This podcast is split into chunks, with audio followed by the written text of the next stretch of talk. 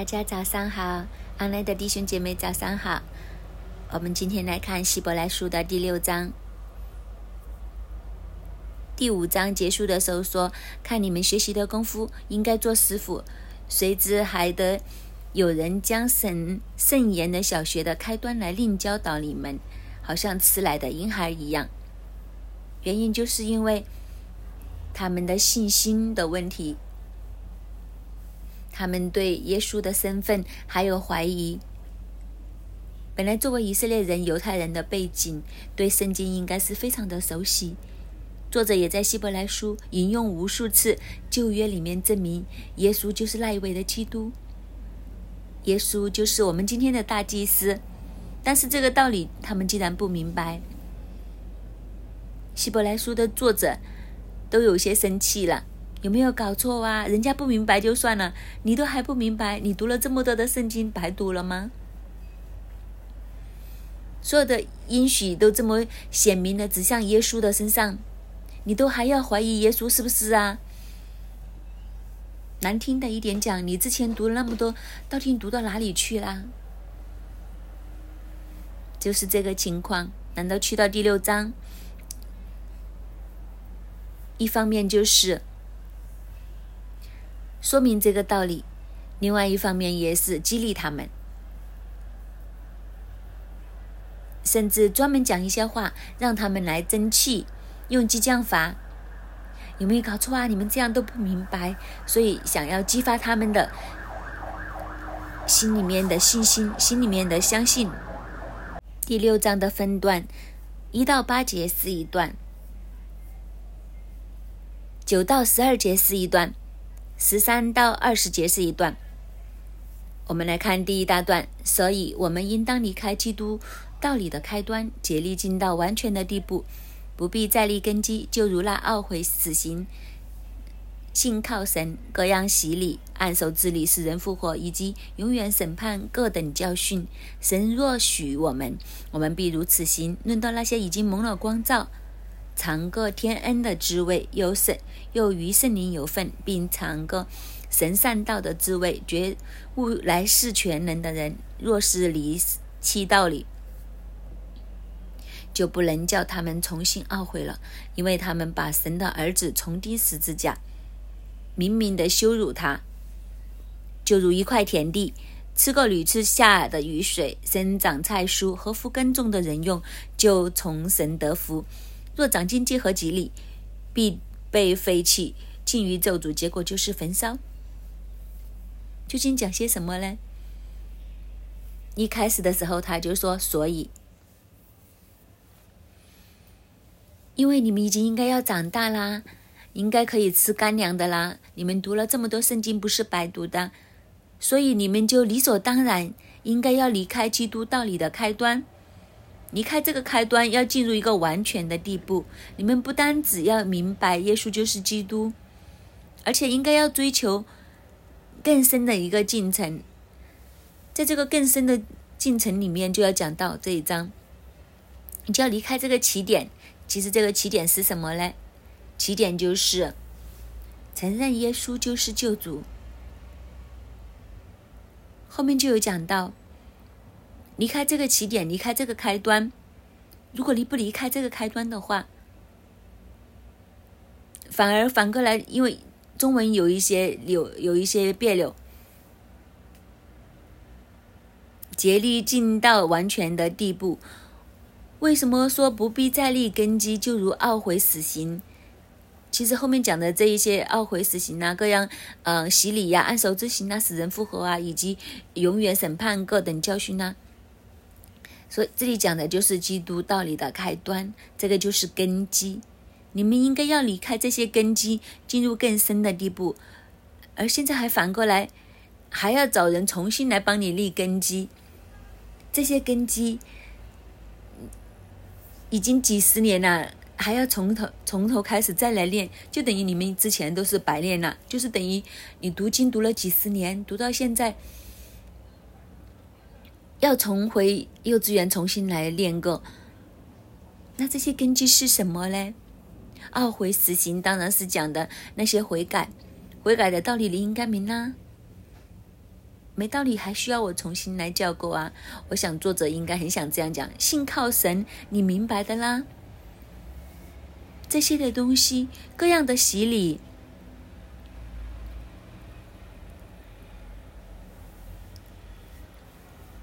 为什么是各样的洗礼呢？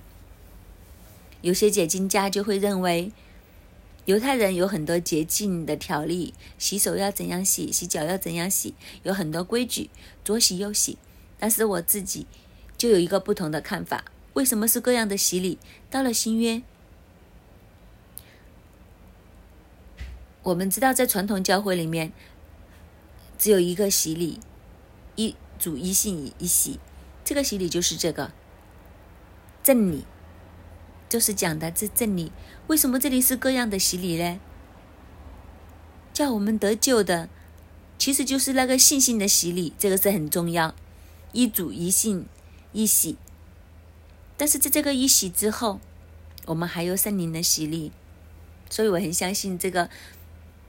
S 指的是我们要有坚信，我们得救信心的，还有圣灵的洗礼，所以这些的洗礼是帮助我们的信心进入完全的地步。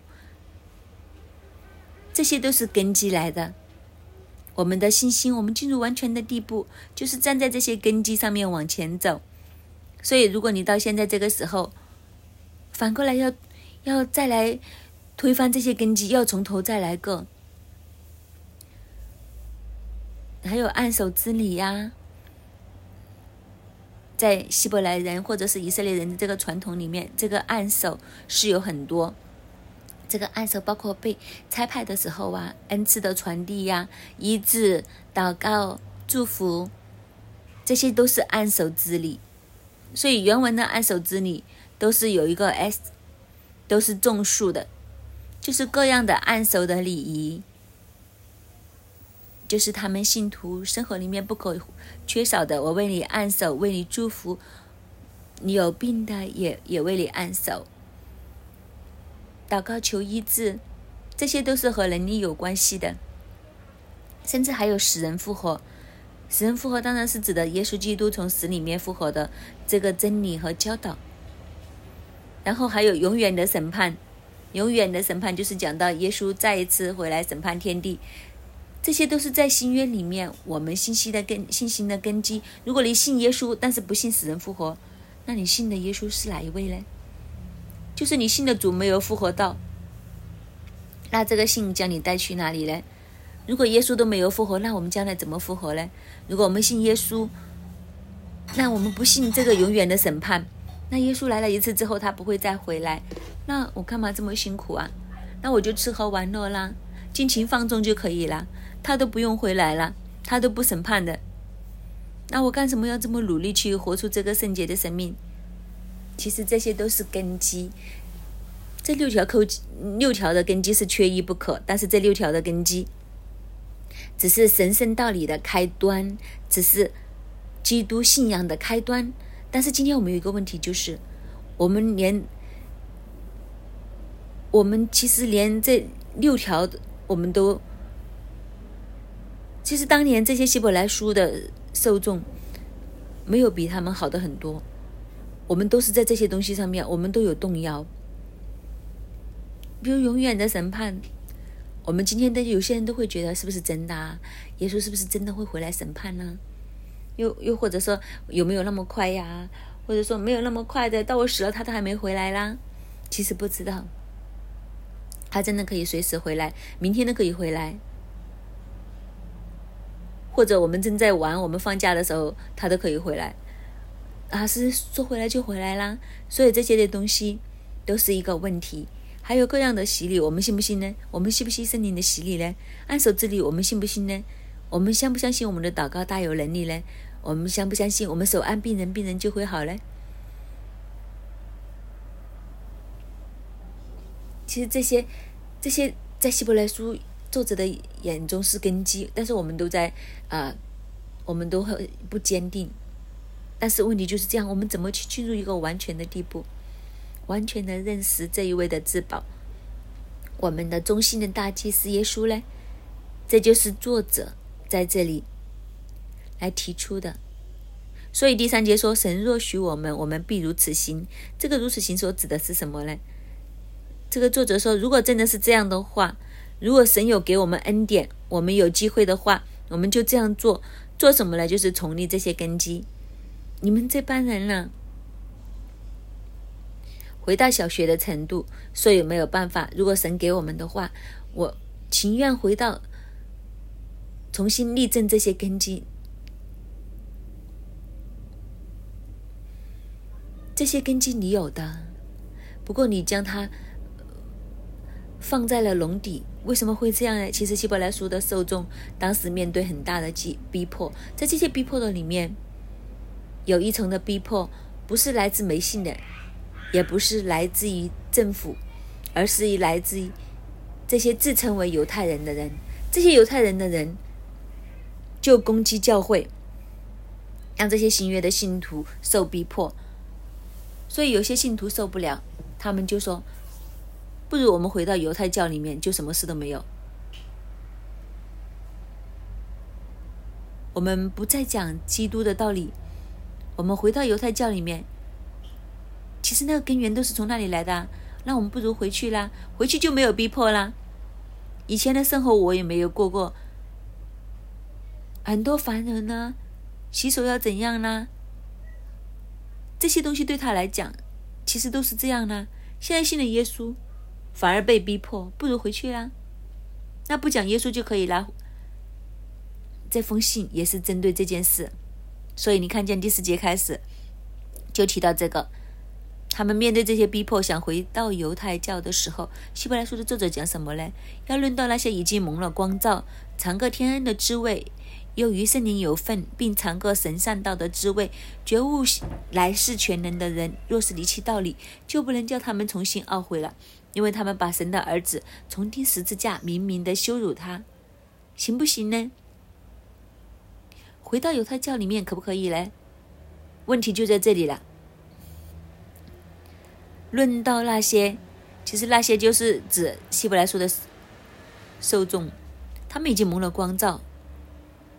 就是他们已经已经启蒙了，明白了，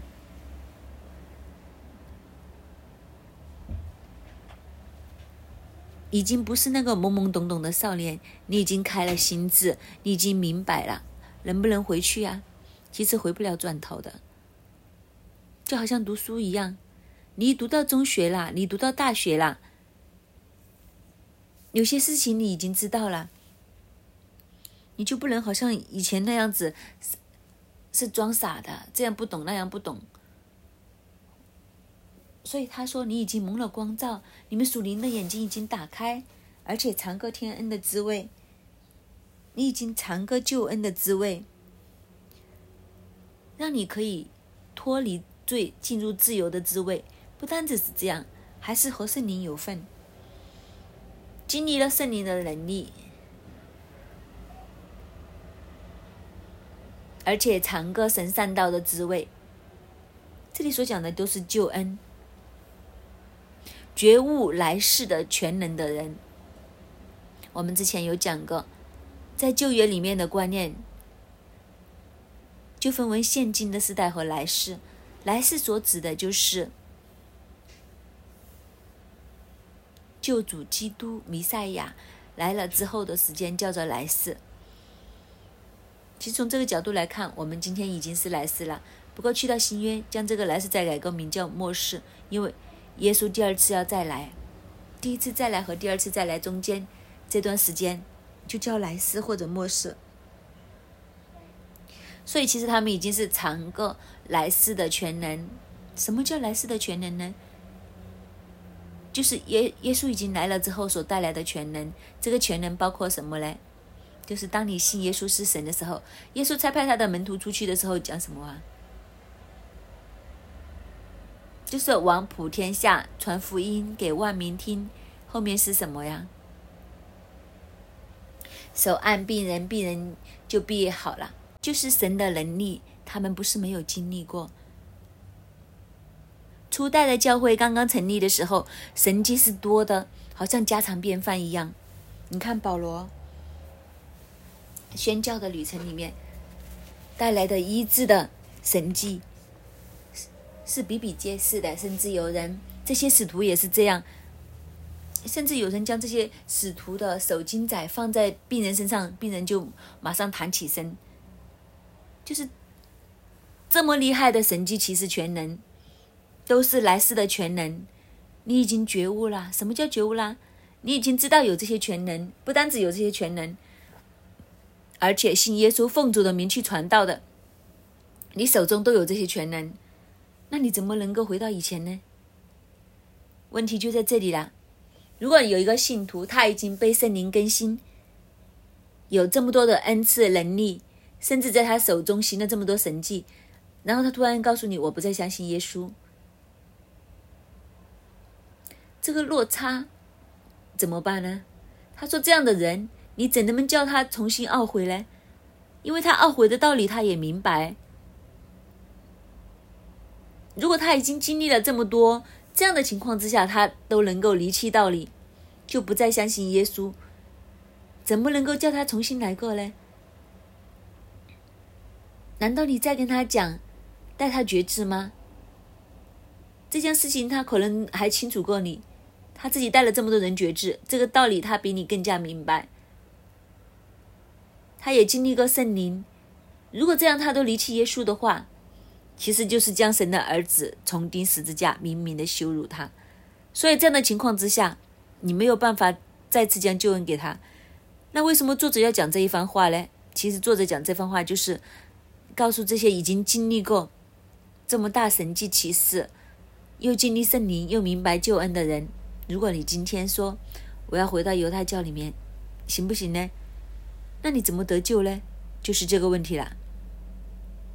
当你说我要回答犹太教的里面的时候，你就是离弃这个道理，就是你拒绝耶稣，你不再相信耶稣，你回到从前。这个回到从前也都意味着他从信转而不信，因为这个不信让他失去救恩。因为在这段圣经，很多解经家将他放在罪的那一边。如果我们信了主之后不停的犯罪，我们有一些大的罪又在犯的时候。我们会不会失了救恩呢？其实不是那个问题，问题就是你是不是还相信？如果你在罪里面，你还是相信耶稣的话，你还是紧紧抓住耶稣的话，我相信神的恩典够用，神一定会帮你，有一天总可以胜过那个罪，活出圣洁的生命。你是仍然得救的，只是在火里经过一样。但是问题就是，如果你在这样的情况之下，你已经确确实实的相信耶稣，又经历圣灵。甚至可以行使异能、神迹、奇事，但是你后来离开耶稣的话，你怎么得救呢？其实那个信才是坚决的问题。他就举了一个例子，就好像田一样，本来好好的，很合福神用，本来是蒙福的，本来是已经很好的。你翻了土啦，种了菜啦，你你拔了杂草，不会再反，不会再回头长荆棘的。是屡次有好的收成了，已经变成好土了。突然间有一天生出荆棘来，一把火烧了它。这就是这个例子。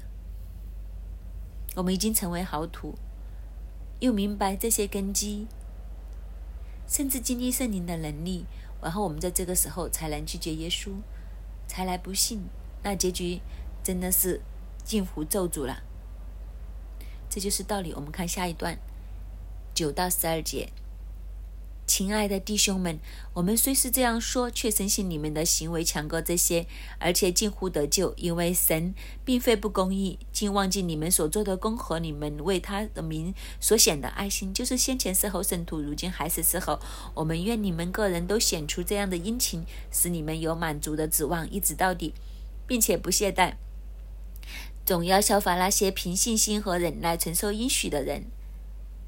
虽然他讲了这一堆的前面的话，然后到第二段就要鼓励安慰他们，就是恩威并施。前面有一点点责备的语气，这里就马上鼓励。但是我相信你们不是这样的，哦，你们好很多个，你们已经是啊。你们的行为强过这些，你们已经是近乎得救啦。再努力一点，你已经终点在望了，而且呢，神不并非不公义的。神知道的，神纪念你们所做的事情。你们所做的事情是什么呢？就是你们的爱心。这个爱心所指的是什么呢？就是事后圣徒，就是接待圣徒。很有趣，你为什么要接待这些圣徒呢？接待他们的原因是以他们为圣徒。以他们为圣徒是什么意思呢？就是认定他们是受了神的差遣、命定，有属灵的位份权柄而来的。所以你接待他们，就是你又说你相信，不单只是相信他们这么简单，当然是相信他们是从神而来，行神所差来的，就好像我们对着耶稣一样，我们相信子就连父都有了，我们相信他，也相信那差他来的那一位，所以我们相信这些圣徒的时候，接待这些圣徒，就证明我们相信耶稣。设立这些圣徒，差他们出来成为我们的帮助和祝福。我们要听他，所以这个接待是一个连接的仪式，透过和这些圣徒连接，连于基督。虽然他们受到这么大的逼迫，虽然他们信心有时候会飘摇，甚至在想我们是不是要回去犹太教比较安全，但是每次有圣徒来的时候，他们仍然接待，就是他们心里面的信心还是没有死的。只不过有时候会逼迫太厉害的时候，就呃傻乎乎的就在那里想，不如回到以前。其实我们人生里面常常有这样子的这些的挣扎。我也听过很多服侍神的牧者，服侍到辛苦的时候，都会开始想：我是不是可以回到职场呢？这个护照呃先放在一边，不如回到职场先。以色列人也是这样，常常说不如回埃及呀，都有这样的挣扎。但是在这些挣扎里面，所以作者就劝他们要殷勤，要持守，持守这个指望一直到底，不要放弃，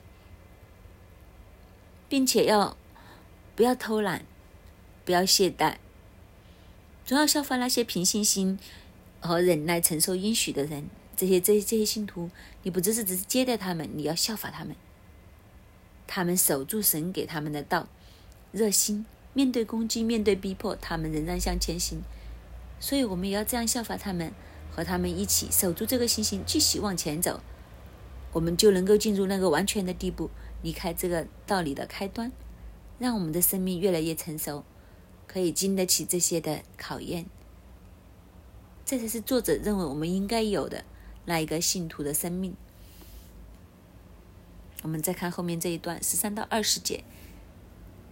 当初神允许亚伯拉罕的时候，因为没有比自己更大的可以指责启示的，就指责自己启示说：“论福，我必赐大福给你；论子孙，我必叫你的子孙多起来。”这样，亚伯拉罕既很久忍耐，就得了所应许的。人都是指责比自己大的启示，并且以启示为实据，了结各样的争论。照样，神愿意为那承受应许的人格外显明他的旨意是不更改的，就启示为证。借着这两件不更改的事，神绝不能说谎，好叫我们这逃往的避难所，吃定摆在我们前头指望的人，可以大得勉励。我们有这指望，如同灵魂的苗，又坚固又牢靠，且通往幔内。做先锋的耶稣基。照着麦基喜德的等次，成了永远的大祭司，就为我们进入幔内。为什么好像突然转了一样呢，好像跳到另外一个地方？这三段的圣经，这张圣经其实是一直这样顺延下去去发展。一开始就提醒我们要六个的根基，最好不需要重新有人来给你立这些根基，进入信心完全的地步。中间那一段就是说我们所讲的第二段，我们要持守这样的信心，继续接待、跟随，甚至效法这些的圣徒，进入完全的地步。然后这个完全的地步其实是什么呢？这个完全的地步就是我们要守着，我们要相信那个应许。这个应许是什么呢？这个应许是神给亚伯拉罕的，这个应许也是神给我们每一个人的信他的信徒的。就是我们要守着这个应许，如同亚伯拉罕守住神给他的应许一样。遇到多么大的波折，多大的困难，信心从来没有后退过，没有软弱过。这就是这个意思。那这个应许是什么呢？其实就是前面一到四章都不停的提到的，就是神应许另有一个安息日，我们要进入一个更大的安息，吸去地上一切的劳苦，进入永恒的里面。所以这个应许就是一个永生的应许，这就是信的人必不被定罪，可以进入神的同在，直到永恒的这个应许。我们要持守这个应许，就好像亚伯拉罕持守神给他的。祝福的应许一样，所以这个应许是怎样的呢？神是怎样的呢？其实你真的要先确立神的，是是实在的，我们的盼望才是实在的。如果你的盼望建基在一个应许，而这个应许的人是不知道有还是没有，只是画一个饼的话，那就麻烦了。那你付了这么多代价，到最后，呃，就是一场空。那这个应许是怎样的呢？这个应许就好像神应许亚伯拉罕。举一个例，就是神的应许究竟是怎样呢？神的应许就好像他对亚伯拉罕的应许一样。这个应许是确实的，怎样确实呢？因为神启示，以前的人启示。现在的人发誓当吃生菜，以前的人是很郑重起所起的事，不可以随随便便，因为敬畏神，他们在神的面前所起的事，不可以随便乱说。因为你不是面对人，你是面对神，你指着神的名起誓，你就是要向神来交账，来负责。今天也是一样，你对着你身边的人，你可以随便乱说，越越熟的就越乱说。就好像家里人一样，口无遮拦，讲完就算。但是如果你对着这些大人物，你敢不敢这样乱来？你对着自己的呃儿子、老婆，你可以乱说一通。如果今天你老老板跟你讲话的时候，你敢不敢在老板面前说？如果不是说老板，如果你面对一些国家的领导人，你敢不敢在他面前乱讲一通？因为你有一个敬畏，所以你讲的话。就会很慎重，所以以前的人起誓也是一样，因为起誓的是对着神，但是神起誓要祝福亚伯拉罕的时候，他是指着自己起誓，因为没有办法，没有再也没有比神更高更大，这个启示是一个慎重的，证明那件事情是真的。以前也是这样，拿不出证据的时候，就是说发誓啊，古人很看重这件事，你敢不敢发誓？现在的人什么都敢了，以以前不是，以前发誓不敢乱来，有后果的。如果跟神在神面前发誓，如果这件事情不是真的，是有后果的。所以神就指着自己起誓：论福我必赐大福给你；论子孙我必叫你的子孙多起来。这就是神给亚伯拉罕的应许。但这个应许，亚伯拉罕以呢等了很多很多年，等到最后自己都快来一百岁，老婆连月经都没有了，他还相信这个应许会实现。所以这就是我们对因喜的态度，要好像亚伯拉罕一样。所以就举这个例子。所以神既然应许这样子做的时候，就让我们看见神的旨意是不更改的，所以他才会启示。神定义要祝福亚伯拉罕，要论福论子神都要赐福给他。这件事情是不更改的，所以神才会发誓。以致今天神给我们一切的应许都是不更改的。十八节他说：“借着这两件不更改的事，神绝不能说谎，叫我们在逃往避难所、指定摆上我们前头指望的人，可以大得勉励。”就是说，神是不会讲大讲谎、说谎话的。神的启示一定会做到的。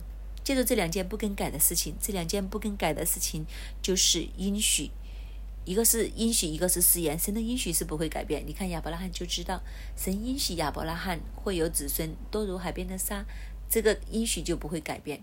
甚至去到他一百岁，去到他老婆没有月经，这些事情都要成就。哇，多么厉害！原来神的属性就是这样，他的应许是不会改变的。第二个永不更改的就是誓言，神的誓言也是永不改变。因为连我们发誓都知道发了誓就没得改了。既然我们这么愚错的人，我们都知道誓言是不可更改，何况是神呢？所以神的应许，从亚伯拉罕的例子，我们看见应许是不更改，誓言也是不更改。借着这两样都不更改的事情，我们就有一个更加的证据。因为希伯来人的习惯，只要有两个，有有两重不改变的证据保证在里面，这个应许就是真的。这个应许是真的，就不得了了。而且神绝不能说谎。当我们有这个应许的时候，我们要将这个应许放在我们的前头，我们就大胆勉励，我们的信心就在这样建基出来，这个指望就成为灵魂的锚一样，又坚固又又牢靠，而且进入幔内，所以这个应许是非常的稳、安稳、坚固的、稳定的。而且是通入幔内，而且耶稣就是那位大祭司。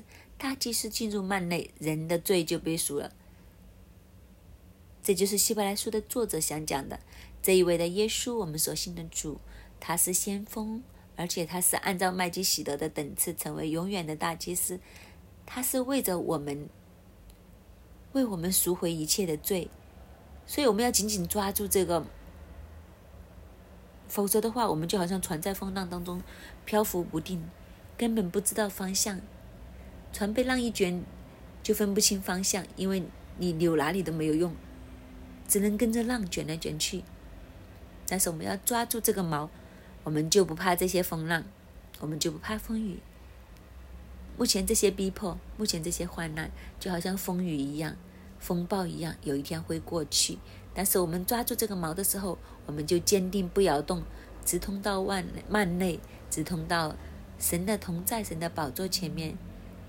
这就是我们要持守的，这就是我们要抓住的，这就是我们的主耶稣，他是我们的先锋，他是我们的大祭司，而且是按照麦麦基喜德的等次，永远为祭司，是我们信心里面的锚，要抓紧它，就无惧任何的逼迫，任何的风雨。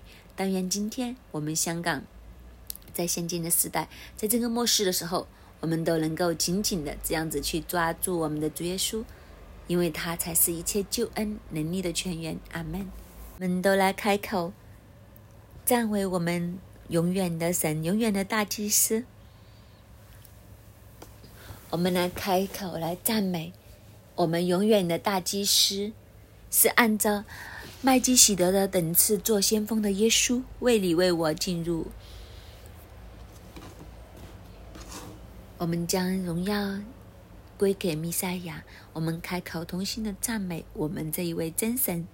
主，我们感谢你，赞美你。主啊，你这位大祭司，你是麦基喜德的等次。主啊，你是王，你是祭司，你是永远的大祭司。主啊，你是死而复活的真神。主啊，我们今天来到你的跟前，因为你是永远伟大祭司，我们的盼望就不致动摇，因为有你。主，我们来感谢你、赞美你、敬拜你。弟兄姐妹，今天希伯来书第六章十九节，我们的毛是什么呢？灵魂的毛是什么呢？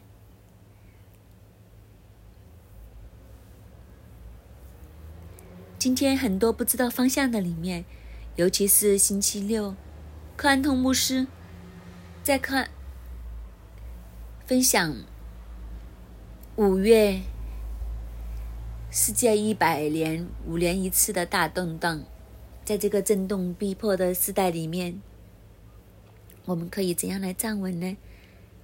我们心里面有没有恐慌呢？在面对这个风雨飘摇的时代？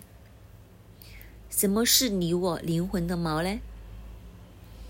我们的锚又是不是坚固牢靠的呢？好不好？今天我们求圣灵来帮助我们。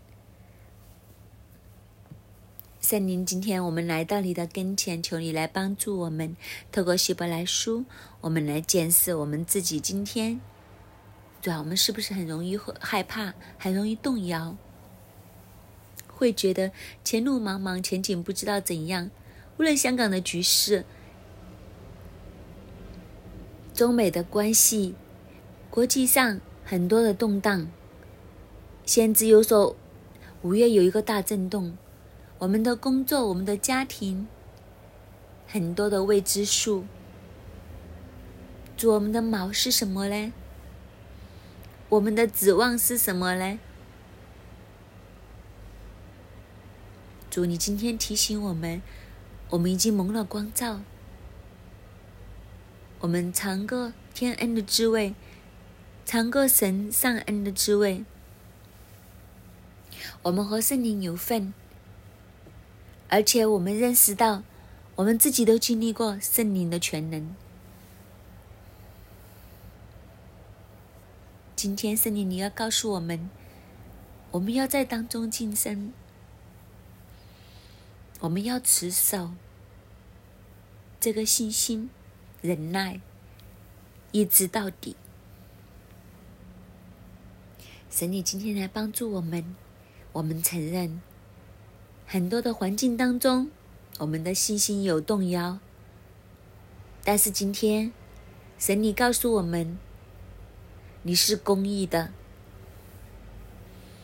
你是知道一切的，你不往。不会忘记我们曾经为你的名所显的爱心所做的功。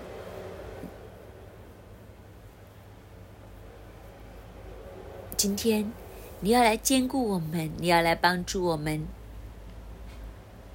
叫我们的爱心信心不会后退。弟兄姐妹，这个时候，如果你想起有什么为你曾经受伤，你觉得？神的应许，你曾经动摇的，无论是环境上，或者你付出的里面，你觉得你已经没有力量走下去，这个时候，神要来帮助你。圣灵这一刻，你来兼顾我们每一个人的心，你来帮助我们，因为神你是公义的，你不会。忘记我们所做的功，为你的名所献的爱心。主，今天你要帮助我们，在我们后退，在我们冷淡的里面，你告诉我们，你都见到，你都知道，你都看见的。你要帮助我们，在这些地方重新的站立起来。重新的坚固下来，要因为这些环境、这些的问题、这些的状况而被动摇。前路虽然我们不知道会怎样发生，但是你告诉我们，我们可以效法亚伯拉罕一样，持守这个信心，持守这个信心。弟兄姐妹，好不好？这个时候，我们就向神来祷告。将你觉得已经没有盼望的，好像亚伯拉罕一样，有些什么位置你会觉得很艰难？亚伯拉罕的状况就是他没有儿子，神却允许他有儿子，但是等了很久了都不见有。在你的生命里面有什么？你等了很久，你也曾经灰心，曾经失意，好不好？这个时候。我们都开声来祷告，求神你帮助我们效法效法承受应许的人，效法亚伯拉罕的信心。我们每个人都为自己的信心来祷告。主，我们来到你的跟前，求你来帮助我们。主，我们承认很多时候我们的信心就已经冷淡，我们后退。因为环境的里面，我们觉得不可能呢。但是今天你告诉我们，亚伯拉罕，即使他的太太莎拉月经已经断绝，但是神的应许从不改变。神，你是止住自己启示的，主啊，你给我们要有爱心、信心、冷淡之后，祝你给我们能够持守。主啊，今天借着希伯来书再次来鼓励我们。主啊，因此我们求你，圣灵，我们来求你帮助我们，坚固我们的信心。我们要效法这些凭信心忍耐承受应许的人。主啊，最后亚伯拉罕得着，我们也不要失落。主啊，我们要持守这一个的信心，一直到底。圣灵，你来帮助我们，弟兄姐妹，让我们进入灵里面，让我们的灵可以苏醒过来，让我们的灵与神的道可以一起进入，让神的道借着圣灵今天运行在我们生命的当中，成为。我们指望的锚，主啊，你是可信的，你是永远的大祭司，圣灵，你来帮助我们，效法凭着信心和忍耐承受应许的人。主，你是这样来应许亚伯拉罕，主啊，你应许亚伯拉罕的事情实实在在的成就。主啊，我们见到犹太人，这个世界上的犹太人，岂不是你给亚伯拉罕的应许成就在我们眼前吗？主啊，你是可信的。主，你给我们的信心是有根有基的。主给我们这个指望，成为我们灵魂的锚。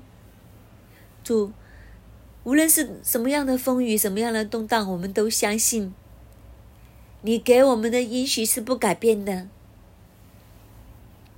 我们可以与你一起进入了安息的里面。在个真实的关系当中，是坚固的，是牢靠的，可以和你一起进入幔内，进入神的同在里面。主啊，你给我们的信心不冷淡、退后、不走回头路。主，你让我们的灵可以苏醒，我们的灵魂是有毛的，是坚固的，是牢靠的。因为这个毛是定睛在你话语的里面，是定睛在你应许的当中，是定睛在你给我们的指望。求你来兼顾我们的信心，兼顾你教会的信心，在这个时代的当中，主啊，我们不随流失去，让我们竭力进到完全的地步。竭力进入到完全的地步，竭力进入到完全的地步，一直到底，一直到底，一直到底。主你帮助我们，能够信心是持守的，可以有忍耐的，因为你是可信的，因为你是永远的大祭司。主，你来预备我们每一个人的心田是合乎耕种的，不要长出荆棘，不要长出棘藜。主，你给我们能够可以检视我们自己，免于我们被废去，进于咒诅，结果就是焚烧。主，你来兼顾我们，主，我们的心不要长出不幸的荆棘，信的棘藜。主，我们是尝过神善道的滋味，觉悟来世全能的人。我们认识到，我们实在也经历到圣灵的全能。主啊，你今天来兼顾我们，帮助我们，兼顾你的教会。不单指我们要站稳，主啊，这个世代都要站稳。主啊，你给教会的指望是什么呢？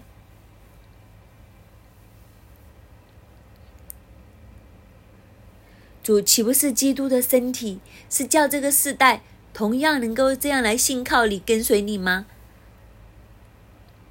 主啊，我们怎么可以失脚呢？主啊，今天你来兼顾我们，主，我们来感谢你。主啊，是啊，不单指我们自己，我们接下来的四十天祷告的里面，我们更加要为香港的社会、世界的局势来祷告的时候，神就求你来帮助我们。主，我们真知道我们的祷告、我们的指望是有根有基的。主啊，今天你借着希伯来书六章，成为我们这个灵魂的锚。主，无论我们自己，我们为这个社会、这个时代祷告，都是有根有基，因为是定基于你这位永远的大祭司里面，借着你的道，借着圣灵的大能，你来兼顾我们，兼顾你的教诲。主，我们感谢你，赞美你。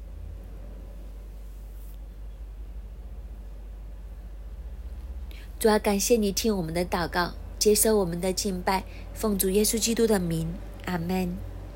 希伯来书六章的第一节，所以我们应当离开基督道理的开端，竭力进到完全的地步。这个完全的地步，就是完全的信靠神，相信耶稣，以他为我们更美的大祭司，以知道我们和他一起。慢内，主啊，求你帮助我们，给我们有能力胜过世间一切的拉扯、一切的引诱。主啊，如同希伯来书一样，世界好想拉我们回到以前的境地，回到过往的日子里面，但我们要用信心紧紧的抓住你，和你一起进入幔内。你就是我们属灵信心的锚，又坚稳又牢靠。主啊，我们除了以外。再无其他的思念，主啊，你帮助我们坚固我们的信心，让我们在这个时代里面抵抗一切的洪流。